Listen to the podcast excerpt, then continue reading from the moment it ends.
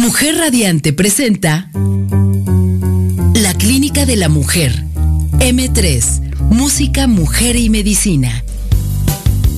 Un programa en el que la salud de la mujer es lo más importante. Aprendamos a cuidar nuestro cuerpo y salud en todas las etapas de nuestra vida. La doctora Oceania Bautista y grandes invitados nos comparten interesantes temas acompañados de música que creará el ambiente para cada momento. M3, Música, Mujer y Medicina. La prevención es la mejor medicina. Iniciamos. Hola, ¿qué tal? Muy buenas noches. Estamos aquí como todos los martes en este mes, segunda semana del otoño y primera semana del mes de octubre. Y pues eh, este día me siento muy conmovida, muy afectada en forma positiva porque pues le damos la bienvenida primero a todos nuestros radioescuchas, radioescuches y todo el que esté detrás de este micrófono, especialmente a mi mami, a mi hermano, a mis hijos, a mi nieta, mi hija que está en el Polo Norte ahorita. Maravilloso. Sí, está ya este, viendo unos paisajes espectaculares, a mi hijo que está en la ciudad de Durango y a muchos fans que nos siguen, ¿eh? Y bueno, el 2 de octubre, el 2 de octubre no se olvida. Yo tenía 13 años de esta situación que hubo y pues no quería dejar de enmarcarla. Eh, y bueno, que tenemos ahorita una gran invitada, eh, Alicia Pérez Ibarra. Es una hermosa doctora que está junto a mí, que vino y me trajo una planta que se llama Tandalia de Asia en color rosa, porque estamos en el mes rosa. Y bueno, yo creo que ya todo el día desde en la mañana estamos hablando de todo esto de, de, del mes rosa. Pero creo que hay algunas cosas que podemos todavía comentar antes de que ya dejemos a nuestra invitada. Eh, eh, creo que todavía son infinitas las posibilidades que tenemos y han sido insuficientes. Y creo que existe una gran responsabilidad social especialmente de, del personal médico, hablo por mí, por mis compañeros. En otros países, cuando alguien no va a su mastografía el Papa Nicolau, el Estado y también los servicios de salud se encargan de hablarles a las pacientes, cosa que a veces como médicos privados e institucionales no lo hacemos, ¿no? Eh, tenemos miedo para decirle, señora, por favor, aunque no venga conmigo, le falta su mastografía, ya tiene más de 40 años. Entonces creo que también este, este mes de conmemoración, porque es una conmemoración, o sea, regresar y, y, convocar a la memoria, pues habla de las posibilidades que nosotros tenemos de que qué tendría de malo que yo le hable a mis pacientes para decirle, oiga, no se le olvide la mastografía. Y a lo mejor la paciente me dice, ah, ya fui a Capazán, este, ya me la hice eh, en el seguro, en el ISTE Ah, qué bueno, eso era todo. No es para que venga y me genere una consulta, ¿no? O también que me dé más o más o más trabajo. Les vuelvo a repetir, en algunos países se ha este, eh, actualizado tanto esto que llaman e inclusive si no van por ellas, ¿eh? ahora sí que con la policía, la policía de la salud. Entonces creo que hay algunas alternativas fuertes. También mucha gente no sabe por qué es el mes rosa, el color rosa, ¿no? O un listón rosa tiene toda una historia, inclusive eh, unos grandes maratones que se hicieron en, 1990, eh, en la lucha de pacientes que habían sobrevivido, y también este Lauder, que de este, los maquillajes también, y se empezó a destinar y se empezó a ver que existía una situación, empezaron a discutir si era comercial o no. Por ahí también muchos actores eh, impusieron el, listón rojo para el SIDA. Y después hasta que se discutió más adelante en estas fundaciones que ya se fueron haciendo, se estableció el, el, cordón rosa. Otra de las cosas importantes es que la OMS, la Organización Mundial de la Salud, lo establece de este mes y sobre todo el día 17, que va a ser, perdón, el día 19. 17 o 19, no me acuerdo ahorita, ahorita me centro. Pero eh, lo instituye ya como un día eh, internacional y mucha gente ahorita dice que es promoción y eso, pero y, y, hoy, hoy con cierta reserva que decían esto es una, es una guerra. No, es una lucha porque no es lo mismo luchar que pelear. Entonces, bueno, pues yo creo que esto, estas, estas cosas que estamos reportando y pues todo el día nos han dicho estas causas de muerte eh, de, las mujeres y la prevención, que es la mejor medicina, como es nuestro lema aquí en M3 Música, Mujer y Medicina, la Clínica de la Mujer, creo que están eh, eh, en boga. Pero bueno, en todo este mes vamos a estar recordándonos y bueno, pues presentamos aquí a la doctora Alicia. Ella es una doctora muy joven. Yo la conocí hace muchos años y eh, es una gran, gran mujer. ha desempeñado un papel muy importante en el estado de Morelos, en los servicios de salud. Actualmente regresó. Quien nos va a presentar una experiencia de vida que a veces pudiera ser catastrófica, pero más que nada reivindicante y sobre todo de una experiencia de supervivencia, no de sobrevivencia. Pero bueno, antes de iniciar este programa, vamos a escuchar una canción, mi querida doctora, después ya vamos a ir de lleno. Es una canción que se llama La soledad, la edad del sol, y es precisamente de la muerte de una mujer que fue encontrada en vía pública la escribimos hace algunos años con músicos de aquí de Morelos, eh, eh, el señor Millán y, Funky, y bueno, la diseñamos con letra mía. A ver, doctora, ¿qué le parece? Y ahorita la seguimos presentando, ¿eh? Todo con música sabe mejor, se escucha mejor y se ve mejor. Adelante, no se vayan.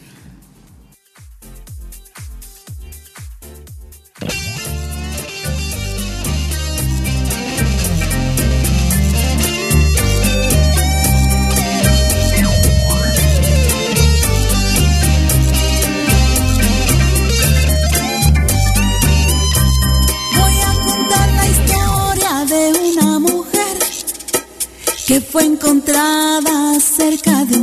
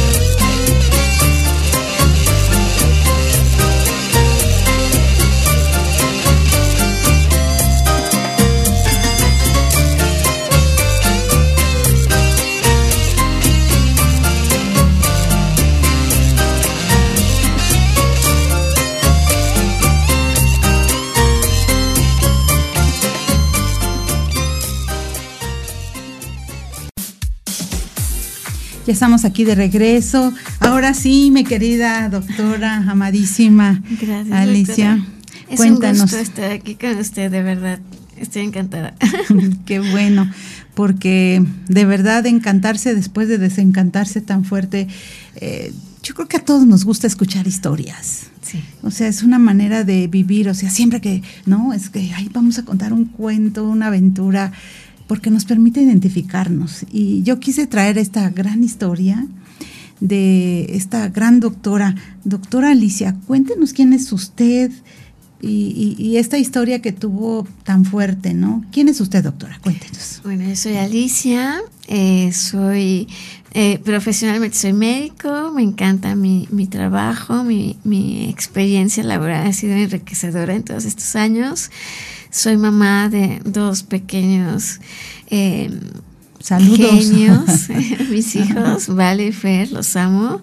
Y estoy esposa de un hombre maravilloso. Saludos para ese hombre.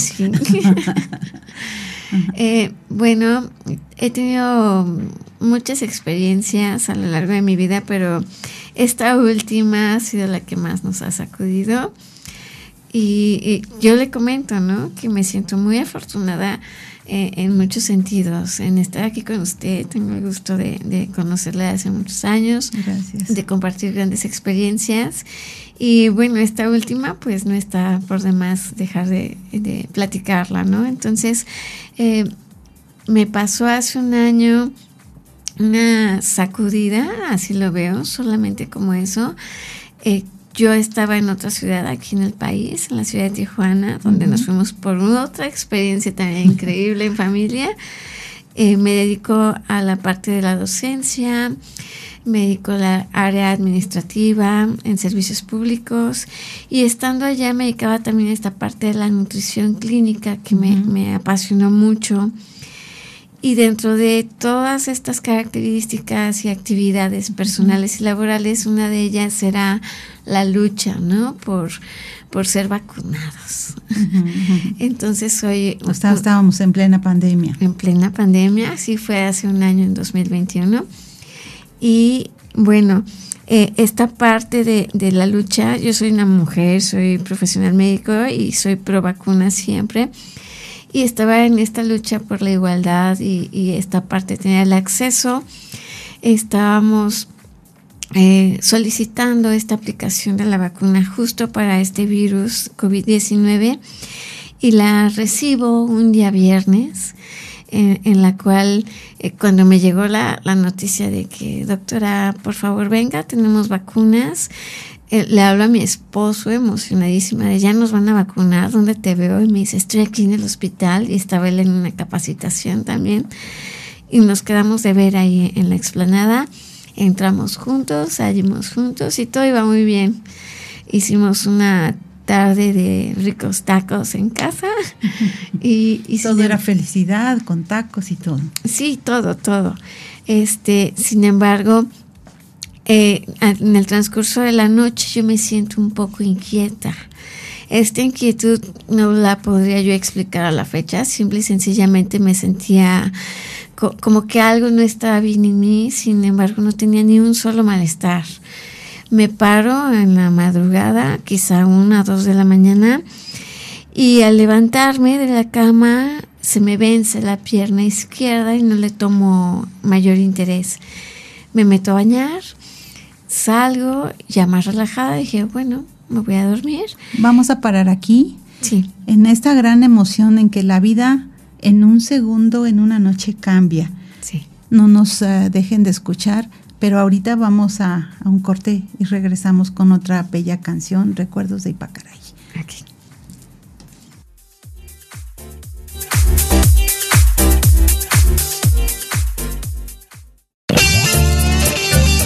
La prevención es la mejor medicina. En un momento volvemos con más música e información en M3, el espacio dedicado al cuidado de la salud de la mujer.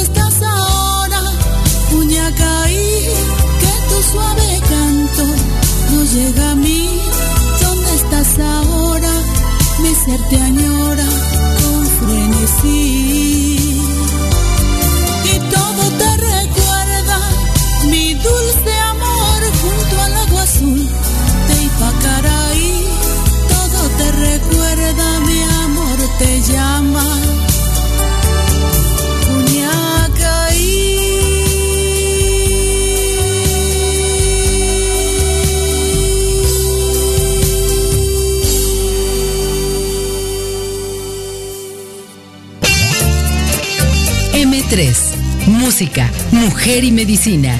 Información y música para la prevención y la salud de la mujer. Continuamos.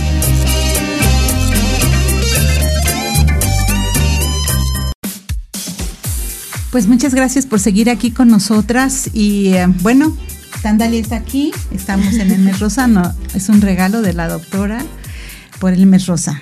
Doctora, ahora sí, vámonos recio. Eh, ¿Qué pasó después de esta vacuna? ¿En la noche le falla la pierna? Sí, eh, tuve un dolor de cabeza muy, muy, muy intenso. Eh, posteriormente, de eso fue el sábado, le comentaba ya la noche previa a terminar en el hospital, fue cuando tuve esa inquietud, me meto a bañar, regreso y dije, bueno, ya, ya me calmé, ¿no? Sin saber todavía qué era lo que pasaba conmigo.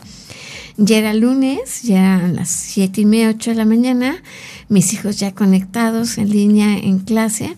Y a mi esposo se le hizo muy raro así de, porque Alicia no se ha levantado, ¿no? Siempre ando a la carrera en el Yo la conozco, doctora, es. Soy medio hiperactiva. Entonces va, me despierta y ya no podía hablar de manera adecuada. Entonces ya la lengua se corría al lado izquierdo. El lado izquierdo en general había perdido mucha fuerza y mi esposo se da cuenta rápidamente y me dice, estás teniendo un infarto cerebral. Eh, yo decía, esto no es un infarto, si bien estamos en el medio, uno empieza ¿no? a autodiagnosticarse, decía, esto no, no es normal, pero tampoco es un infarto. Entonces, como puedo, le digo a mis hijos que pronto los veo, que los amo, que estamos juntos en la mente y este y que me van a llevar al hospital, mi esposo de igual manera se arranca al hospital y en el camino me decía, oye, no te duermas, ¿cómo te llamas? Y le contestaba como podía. Y mientras tanto eh, me contacto vía WhatsApp con una mamá doctora, que hay una gran red a nivel nacional, y le digo, ¿sabes qué, Liz? Eh, no puedo hablar bien, me vacuné el viernes, no sé qué tengo. Y me dice, llega al hospital, estoy fuera de la ciudad, pero ahorita le digo a otro médico que te acompañe. Llego en urgencias de igual manera, dicen, sí, se está infartando. Yo por dentro no me estoy infartando. Pero bueno, afortunadamente no fue un infarto, pero tampoco sabíamos qué era. Así pasa todo el lunes, voy deteriorándome, perdiendo fuerza y, y, lo que perdía yo era la deglución. O sea, ya no poder hablar, no poder comer, no poder moverse. No pasaba ya saliva. Entonces yo moría de hambre y como podía le decía al enfermero en la noche tengo hambre y me da un jugo con un popote e intento sorberlo y no pasaba y se me escurrió.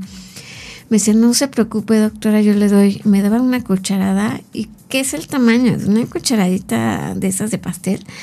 No pude pasarme esa cantidad de jugo.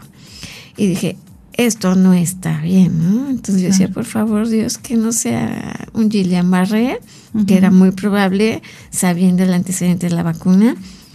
Pero pues al día siguiente me hacen estudios y pues al final sí diagnostican Gillian Barré.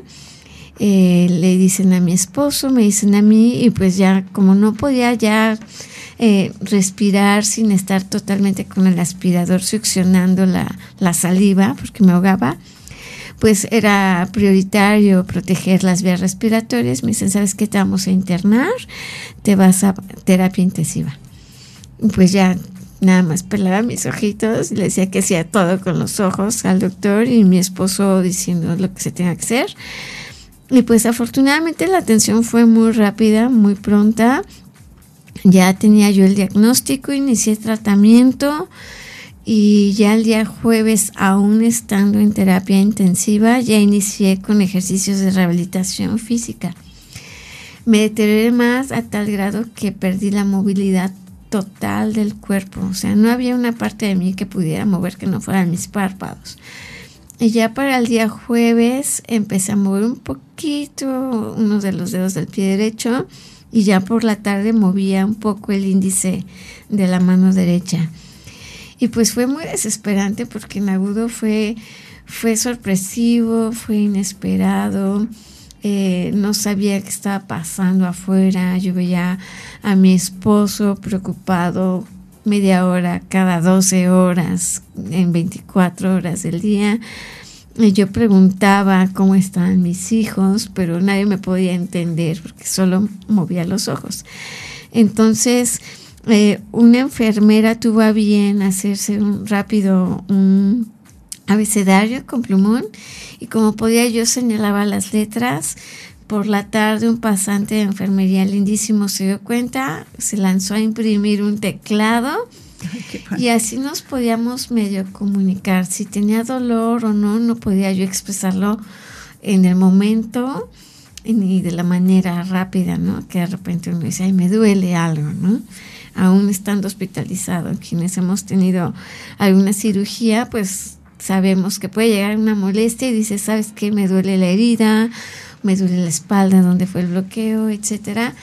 Y entonces yo tenía que esperar a que alguien me viera mover la mano de que necesitaba algo y que llegaran con el teclado impreso y esperar a que pudiera seleccionar las letras para entenderme. Y pues así estuve prácticamente un mes en el hospital. Eh, me dieron un egreso a los 15 días aproximadamente en la noche y en la mañana regresé por un, foco de una neumonía que adquirí en el hospital que mi esposo tuvo bien de, detectar a tiempo y pues me quedé otros 15 días. Así hice un mes. Eh, en este tiempo pues de igual manera eh, me leía mensajes, me ponía audios de amigos, de familia, de mis hijos. Sin embargo, mis hijos no dimensionaban que su mamá estaba así tan grave. Entonces, fue un shock realmente para todos. Eh, el no poder moverte de la noche a la mañana, el perder hasta cierto punto, cierto nivel el control de ciertas cosas que vamos haciendo, ¿no? En el día a día, pero afortunadamente tuve esta atención oportuna. Eh, se sumaron este, muchas personas que agradezco infinitamente, amigos, familia, conocidos, amigos de los amigos de aquí, de Europa, de gente de muchos lugares que uno no se imagina. Este, y, todo eso nos va dando como esa fuerza, ¿no? Esa parte de decir, bueno, me está pasando esto, pero ¿qué quiero? No quiero estar así. ¿Y ¿Por qué y por quién? Pues por mí, por mis hijos, por mi esposo, por mi familia y por lo que uno siente que tiene que dar, ¿no? Todavía un extra, eh, esa pasión de decir, quiero salir de esto, ¿no? Que de, los pronósticos a, lo que realmente pueda o no suceder en el cuerpo, pues es, mucha, ¿no? La, diferencia que puede haber. Doctora, estoy en shock, conmovida, este, eh, qué difícil es para uno como médica eh, ser la paciente. Sí. O sea, es otra cosa y un gran aprendizaje, una gran lección. Doctora, ¿cuánto tiempo estuvo usted intubada? Intubada estuve 10 días, eh, me extubaron intentando que yo deglutiera y cuando vieron que no pasaba saliva, yo nada más pelaba mis ojos de me estoy ahogando, ayúdenme. Un urgenciólogo reaccionó muy rápido, me volvieron a intubar, pero en la noche programaron la traqueostomía. Cuando vieron que no podía deglutir, pues me quitaron la sonda que va por la nariz para alimentarme. Exacto. Y este y me programaron al día siguiente para una gastrostomía. Así salí del hospital, eh, mi esposo diseñó ahí una mini terapia intensiva en casa y entonces el siguiente mes estuve en rehabilitación física de lunes a domingo con una excelente rehabilitadora, Mariana. Gracias. Sí, hay que darles gracias a todos los que nos escuchen. Sí, sí, sí, este que me decía, a ver, Laurita, levántate, o sea, te vamos a levantar. Le preguntaba a mi esposo que cuál era el pronóstico que él buscaba y le decía, necesitamos llegar a Cuernavaca a finales de mayo yo ya llevaba mes y medio sin ver a mis hijos y este y pues no no no detenía ni el cuello. Entonces Mariana me, hizo todos los ejercicios, yo lloraba, eh, quería gritar, obviamente no podía porque era muy, muy doloroso, pero también decía, necesito echarle ganas y bueno, esto no es nada comparado con, con lo que realmente necesito hacer. Entonces, pues como podía me levantaba, me daba mis ataques de tos, a media terapia me tenían que aspirar la traqueostomía. Y pues así estuve los siguientes días allí en Tijuana. Eh, mucha red de apoyo local nos ayudó muchísimo y logramos poder que, que yo tuviera ese soporte ligero en la columna y sostuviera mi cuello para poder tolerar el vuelo que son tres horas y media de puro vuelo más la estancia pre y post en el aeropuerto. Ya una vez que, logramos volar, aterrizamos y de igual manera la red de apoyo tan grande que, tenemos nos, nos mandó una ambulancia, entonces ya me pudieron trasladar del aeropuerto de Ciudad de México aquí a Cuernavaca, a casa de la tía Guille, gracias. Tía, tía de, la doctora. Sí. Entonces, eh, ella nos dio ese asilo, tuvimos un espacio exclusivo, ya teníamos también al equipo de enfermería que pues le ayudó muchísimo a disminuir la carga física de los desvelos y los cuidados a mi esposo. Pues ya vi a mis hijos al día siguiente. qué maravilla. Sí, fue increíble, lloramos muchísimo. Yo decía, es que ¿por qué tienen ellos que vivir a esta edad, esta situación con su mamá, no? Pero decía, es que justo por ellos también necesito hacer cosas y recuperarme. Vamos a dejar aquí y bueno, nos, que, nos vamos a quedar en que la doctora perdió hasta la capacidad de sostener la cabeza. Intubada y con un tubo del estómago hacia afuera para poder ser alimentada y ya le habían hecho traqueostomía, le abrieron la tráquea para poder respirar, ya no estaba intubada sino a través. Nos vamos a quedar, no se vayan, por favor, esta historia está llegando a la ACME y ahora vamos a la resolución, no todo es malo. La mejor noticia que tenemos, quiero decirles a todos, ¿saben cuál es? Que estamos vivos. No se vayan.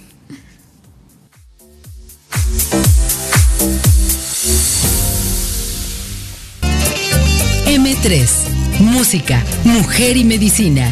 Información y música para la prevención y la salud de la mujer. Continuamos.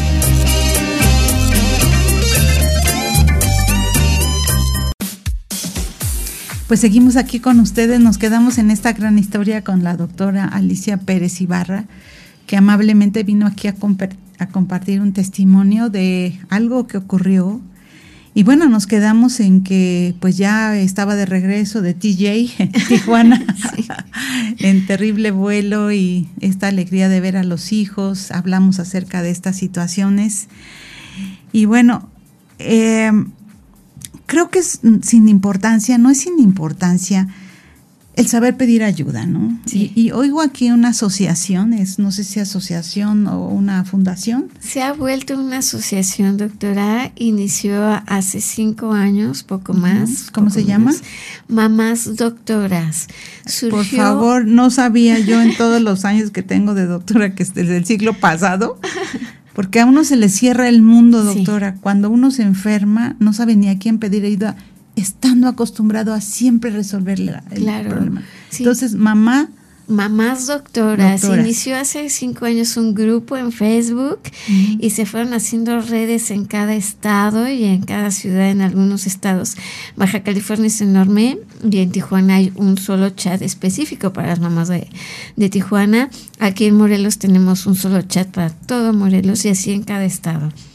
Entonces, estas mamás doctoras eh, nos hacemos llamar moluscas, salió a través de una situación de salud muy chusca, de un diagnóstico y todo el mundo decía molusco contagioso, molusco contagioso. Pero al final se hizo referencia a que somos una red de apoyo con tantos tentáculos y que no, somos, no solo somos mamás o no solo somos profesionistas, sino que podemos hacer muchas cosas y trabajar en conjunto como una gran comunidad, ¿no? Y, mucho de esto es hacer esta unión, este apoyo incondicionalmente. Compartimos una pasión que es ser mamás, compartimos la pasión también de la profesión y aparte pues ya se hicieron varias redes de mamás doctoras pet friendly, mamás doctoras, emprendedoras, etcétera. Sin embargo, somos una misma, ¿no? Al final y gracias a ellas tuve yo este apoyo local en Tijuana y al mismo tiempo la red de aquí de Morelos se sumó muchísimo a través de las coordinadoras que, que están en cada grupo. En Tijuana era Liz, bueno es Liz, en este, aquí en Morelos pues está la doctora Pamela y, y pues a través de ellas se hacían todas estas redes, se hicieron rifas, se hicieron pláticas, se hicieron mil cosas que, que nos sumaron este, las oraciones sin duda, eh, las buenas vibras, los mensajes de, hey Alice, estamos aquí para ti, sabemos que eres fuerte, hey Alice, échale ganas, seguimos pendientes. Este, de igual manera se hicieron eh, redes entre otros grupos también de las mismas redes sociales y, y pues al final todo, todo ese ánimo, esas porras, el estar con la familia, el incluso hasta tomar con un sentido chusco ciertas situaciones como estas. el buen humor. Exacto, el buen humor, eh, eso ayuda muchísimo. Sí. Yo, yo me comunicaba ya estando aquí en Cuernavaca con una plataforma que se llama Háblalo, que nos ayuda muchísimo a quienes en algún momento tenemos esta limitante de comunicación verbal, ¿no?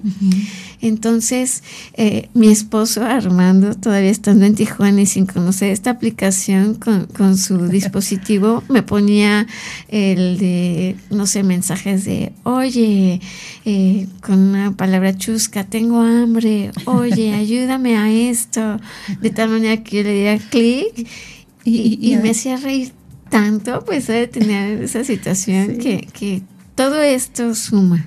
Y es una gran historia de, de los elementos electrónicos, ¿no? O sea, el buen uso de las redes sociales. O sea, qué maravilla, ¿no? Porque cuántas personas no son recuperables, Alicia. Sí. Por ejemplo, gente que tiene una enfermedad degenerativa que ya le va a permitir, yo tengo ahorita una amiga, una gran luchadora, ella está destinada a dejar de respirar. Eh, se me cierra la garganta cuando hablo de ella, pero todos los días me da los buenos días y las buenas noches y siempre me manda bendiciones. Sí, yo, creo que en estas situaciones, doctora, eh, hay que ser optimistas. Yo hace rato le comentaba, de repente nos pasan situaciones muy graves, no tan graves, de salud, de, económicas, otras cosas y decimos, ¿por qué a mí? ¿no? Y, no es el por qué a mí y hacernos como víctimas de la situación, sino el para qué a mí. Claro. Y qué voy a sacar de provecho de esto. No sabe la cantidad de noches que explotaba mi mente recordando los libros y decir, no es tal cual como lo describen hasta que uno es paciente. Eh, hay tantas situaciones que todavía nos hace falta desarrollar para el paciente, para el cuidador, para las redes de apoyo, eh, muchas herramientas y, formas en las que nos podemos sumar eh, situaciones que a veces damos por hecho y no, no valoramos o a veces dejamos de disfrutar, ¿no?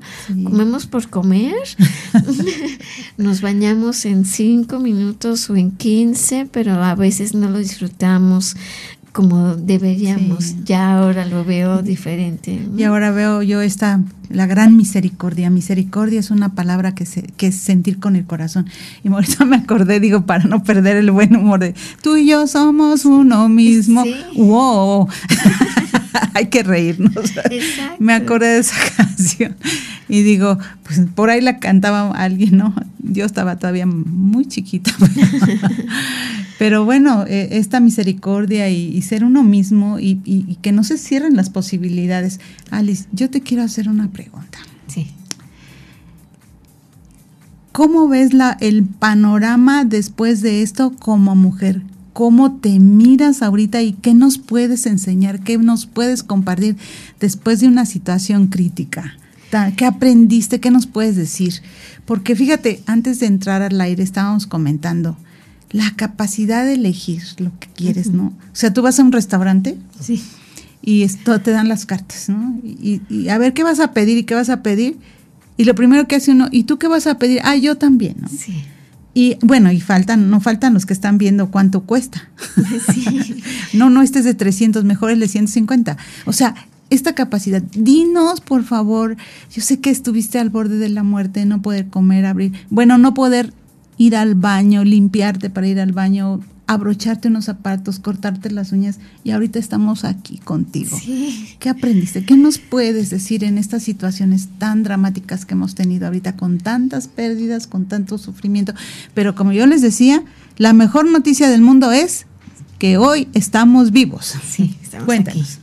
Eh, yo creo que lo que más aprendí es a no posponerse, así como uno mismo, ¿no? No postergarnos. Eh, lo hablo así en primera persona porque yo en mi experiencia personal, laboral, como mamá, como pareja, hasta en la comida, ¿no? Es como, ¿y qué quieren comer? ¿No? ¿Y qué quieren tomar? ¿Y qué quieren hacer? ¿Y a dónde quieren ir? Y todo es como todos ustedes y lo hacemos con mucho amor, realmente. Y además como si fuera ya la rutina y costumbre. Exacto, pero, culturalmente hablando así vamos creciendo, ¿no? y, y la verdad es que nos vamos posponiendo desde hacer un ejercicio que nos gusta, ver una película, comer algo que se nos antoja, por mínimo que sea, ¿no? Entonces, es no posponernos como individuos, ¿no? Como mujeres, antes de ser mamá, amiga, esposa, profesionista, lo que sea, somos nosotras. Entonces, eh, cualquier dato que tengamos, cualquier síntoma, cualquier antojo, cualquier gusto, hay que dárnoslo, ¿no? Y disfrutarlo, disfrutarlo me voy a parar, me voy a bañar, voy a disfrutar que caigan estas gotas de la regadera en mi cara. Este, le decía yo el día que tuve mi primer bocado que, que la foniatra me dijo, vamos a probar con una nieve mi esposo me preguntaba, ¿de qué sabor quieres tu nieve? Y aún así. Y entonces yo decía, ah, no, pues yo la quiero de aguacate. ¿No? Y fue y la consiguió aguacate. Y ese primer bocadito lloraba. El día que comí el huevo, lloraba. El día que comí mole, lloraba.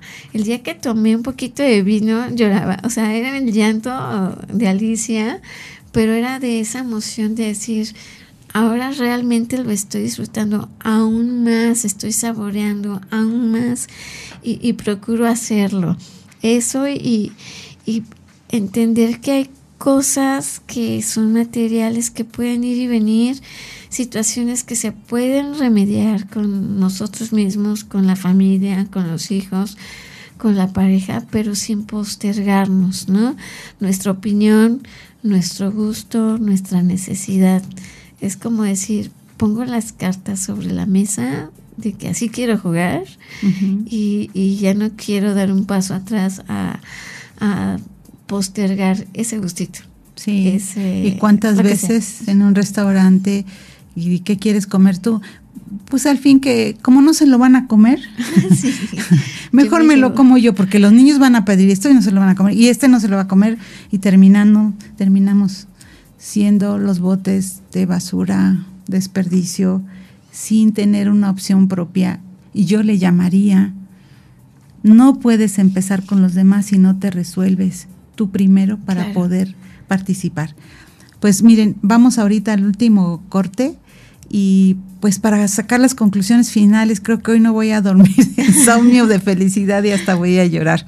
Bueno, pues seguimos en esta linda historia de supervivencia. Espérenos un momentito y terminamos. Gracias.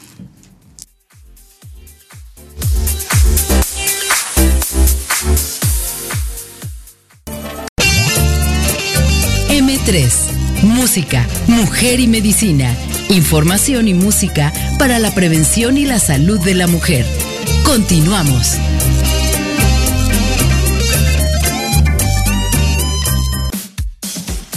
Pues definitivamente, gracias por estar. Ya vamos al bloque final y pues seguimos hablando de medicina, porque estamos hablando de medicina preventiva, de rehabilitación, de una enfermedad aguda.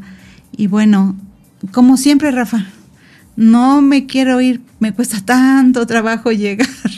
y ahorita ya no me quiero ir. Y luego es el último programa, ya todo el mundo está, que quieren ver la TV novela. bueno, regálanos, doctora, independientemente de tu gran presencia, de tus grandes regalos que nos estás dando hoy, en especial a mí como persona no me quiero, creo que nunca nos podemos ir sin antes compartir. Allá tres metros bajo tierra, pues ya no vamos a poder compartir. No sé si allá ya también programas, ¿verdad? Pero por lo menos aquí. Regálanos cinco cosas de las que tú quisieras hablar ahorita. Estábamos hablando de unos puntos, por favor, para terminar este programa. Eh, son varios puntos muy importantes que yo creo que todos debemos tener en cuenta. Si algo me decían las y los médicos que me trataron en el Instituto Nacional de Rehabilitación, mi doctora aquí, Laura, en la rehabilitación, todos, es justo esa prevención y el autocuidado, esta buena actitud que podemos tener ante cualquier situación de pérdida, en mi caso fue de mis funciones totalmente este, eh, este autocuidado y esta memoria que el cuerpo tiene es muy importante, que va ligada mucho a nuestra alimentación, a nuestras revisiones, a decir me siento raro, me siento diferente, a comunicarnos, a no omitir y no dar por hecho, a poder pedir ayuda, a hacer ejercicio. Yo, si no soy súper deportista, procuraba mantenerme activa y en COVID, allí en pandemia encerrados, hacíamos ejercicio en casa. Entonces, bien o mal, toda esta actitud, eh, la red de apoyo es súper importante, el buen humor, este, el apoyo de la familia, de la pareja que todo esto eh, se tiene que resumir en esta parte tan importante que es la resiliencia, ¿no? Esta resiliencia que debemos manejar. O sea, la viviste. No es nada más una palabra que empezamos a ocupar y sí, como, definición es esa parte de la adaptación y de optimismo ante situaciones adversas. Pueden ser de salud, pueden ser económicas, de cualquier tipo de situación. En lo general aplica. Y, y, esta resiliencia que va ligada totalmente a esta salud mental que actualmente tenemos que seguir haciendo ese desarrollo, esa salud emocional y salud. Exacto, porque médicamente nos enfocamos en lo físico, pero muchas veces esta parte mental eh, ayuda muchísimo. Y yo lo puedo decir en experiencia, porque de no tener la pareja que tengo, la red de apoyo, amigos, familiares, mis hijos, todos, este, yo creo que hubiera sido muy difícil que por mi cuenta, por muy positiva que hubiera sido, eh, me hubiera costado enfocarme como me enfoqué. ¿no? Entonces, esta resiliencia no nada más fue mía, fue de mis hijos, fue de la familia, de mi pareja, sin duda, sin, esta resiliencia de él, eh, esta tolerancia quizá a la frustración, al estrés, a todo esto, este, no hubiéramos salido como estamos hoy, ¿no? El día. Entonces, pues obviamente eh, ser propositivo siempre, buscar ese, no el por qué a mí, sino el para qué a mí, compartirlo, pedir ayuda, no está mal pedir ayuda jamás, por mínimo que sea, no, no hay que minimizar nuestras necesidades, decir las cosas claras, como hace rato les mencionaba, las cartas claras sobre la mesa, sobre nuestro juego. Perder el miedo. Exacto. Este, delegar acciones. Claro. Eh, no andar cargando el mundo y andando vidas que componer antes de componer la nuestra. Exacto. Necesitamos estar bien, como bien lo decía usted hace rato, bien con nosotros física y mentalmente, emocionalmente hablando para poder estar bien con el resto, ¿no? Y sobre todo con, nuestras personas amadas, compartir y esto, o sea, resumido en, en, esta resiliencia para la salud, para poder mantenernos bien, evitar enfermedades, porque pues también a veces estas enfermedades van ligadas al estrés, a una mala alimentación, al sedentarismo, y esta cuestión de nutrirnos bien física y mentalmente hablando es lo que nos va a apoyar muchísimo junto con la red a, poder salir de situaciones tan adversas. Pues una gran lección y yo quisiera ahorita como hacer una intersección con esto de este mes del cáncer, porque tiene que ver mucho con la conciencia propia de cada mujer, de hacer valer sus derechos y a lo mejor en lugar de que en mi cumpleaños y en Navidad y Año Nuevo me regalen mi planchita, mi licuadora, a lo mejor me puedan dar mi mastografía, mi papá Nicolau, algo que realmente me, me, haga falta. Pero yo creo que estamos en, en una situación de pedirlo, de pedir ayuda a terceros también, porque no todos podemos hacer esta situación. Y, bueno, yo creo que aquí es donde empezamos a romper esos eslabones de mujeres de tantas generaciones como veníamos este, platicando y de ser una nueva mujer. ¿Cómo te sientes como una buena mujer antes de irnos? Cuéntanos, ¿qué piensas ahorita? Eh, como, como sin dinero o con dinero. no, yo creo que la riqueza es estar aquí, ¿no? O sea, lo económico, sí, si bien el dinero ayuda para muchas cosas, este, alivia, alivia, mejora, quizá tiempos, etcétera. Este, yo creo que la mayor riqueza es estar aquí hoy y poder disfrutar, ¿no? El día a día, desde lo que comemos, el cafecito, el baño, abrazar, este, platicar, etcétera, ¿no? O sea, compartir, por ejemplo, esta mesa aquí hoy, yo me siento muy afortunada. Ay, no, y de estar, ¿no? Y de estar, obviamente, sí, de, seguir aquí. Sí, eh, yo creo que esto también tiene que ver con la infancia y con estas generaciones que tenemos ahorita. Yo venía pensando en el carro. Este, esto del cáncer de la mama y de la mama, que así es mama y mamá, que es la primera palabra. El proyecto mío se llama M3, Música, Mujer y Medicina, con la M. eh, tiene que ser desde las niñas. Sí. Eh, esta del reconocimiento del cuerpo, ¿no? De tócate, debería de ser desde niñas, porque hay mucha estigmatización, ¿no? Respecto al cuerpo. Nos metemos el dedo en la nariz, ¿no? A sacarnos un moco. Este, el dedo en la oreja, en la boca, a sacarnos las pestañas, bueno, y hasta ponernos pestañas. Pero hay ciertas áreas como esto de tan importante que es de que la causa número uno de cáncer en las mujeres es la mama. Sí. Que valdría la pena que empezáramos desde que nacemos para ver que es parte integral del, de, de, pero estamos estigmatizadas, ¿no? Tápate, pasó lo mismo con la lactancia, ya lo hemos estado revisando, o los genitales, ¿no? Entonces, creo yo que tú tienes hija mujer. Tengo una hija mujer. Y esto es romper un eslabón, ¿no? Un eslabón Sí, fuerte. Y lo digo por esta campaña. Por cierto, me traje mi bata rosita, Rosas. ¿eh? Para celebrar esto. Pero sí creo que hay muchísimas cosas. Y esta palabra que tú dijiste, no por qué me pasó, sino para qué me pasó. ¿no? El regresar a la vida, yo creo que es un uh, privilegio. Por más que existan situaciones difíciles, aquí estamos, seguimos estando. Y bueno, damos las gracias a toda esta comunidad, Alicia, Sí. desde los servicios de paramédicos, Todos, hospitales, ¿no? Esta red de, me gustaría mucho poder invitar a... Claro, yo se los hago extensivo. Aquí Sí. está Pamela Moncada Ujú. y la doctora Saraí. Entonces ellas son las que nos coordinan aquí en Morelos, pero sí, es una red maravillosa. Y yo creo que se pueden hacer más redes, ¿no? Y Claro. aprovechar todos estos medios electrónicos que a veces eh, nos hacen perder el tiempo, nos distraen frente a una situación dolorosa y, y real, ¿no? Eh, creo que a veces el, el trauma que no ocurre eh, produce un síntoma. Y lo decía Freud, y este síntoma nos produce una fantasía, ¿no? Cuando tenemos estas situaciones. Pero finalmente se resuelve cuando se resuelve la angustia. Sí. Y la angustia repartida con muchas mujeres, eh, decía Nina Pastor en un programa que estaba, la investigadora de tiempo completo, decía, sin la ayuda de terceros, no hubiera yo podido sacar adelante lo que para mí es mi vida. Claro. Sí, y empezar por uno mismo y priorizarse para poder ayudar a los demás, yo creo que es una gran lección. Sí, y, y como comunidad sumarnos, ¿no? Así como en ciertas situaciones se sumaban con nosotros, nada nos cuesta sumarnos.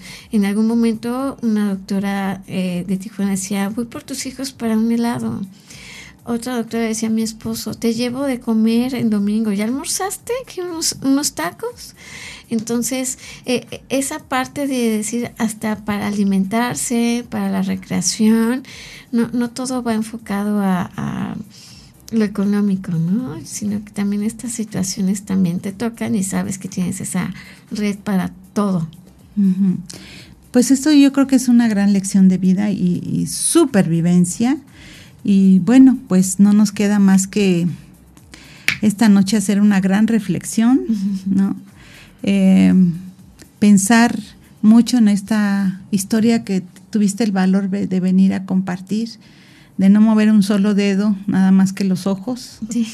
y poder recuperarte. Yo te vi una vez en un video y tanto gusto me dio cuando estabas bailando. Pusiste un video que ibas con tu rehabilitadora bailando cuando a lo- el neurocirujano te había dicho que pues a lo mejor recuperabas nada más un porcentaje Sí. y aquí ahorita te tengo, este, curiosamente te vi dando pláticas y bueno, no nos queda más que darte las gracias infinitas a todo el equipo y a toda nuestra sociedad porque sí existen más personas buenas que malas. Exacto. Vale la pena vivir. Bueno, Alicia, gracias. muchísimas gracias, una gran experiencia compartida y una gran experiencia de supervivencia. Nos vemos, seguiremos trabajando este mes con el cáncer de mama, en este mes rosa, el día 19, ya me acordé, Sí. y que de verdad la luna y las estrellas nos cubran hoy con su manto para poder descansar y dar gracias, porque hoy estamos vivos. Estamos gracias.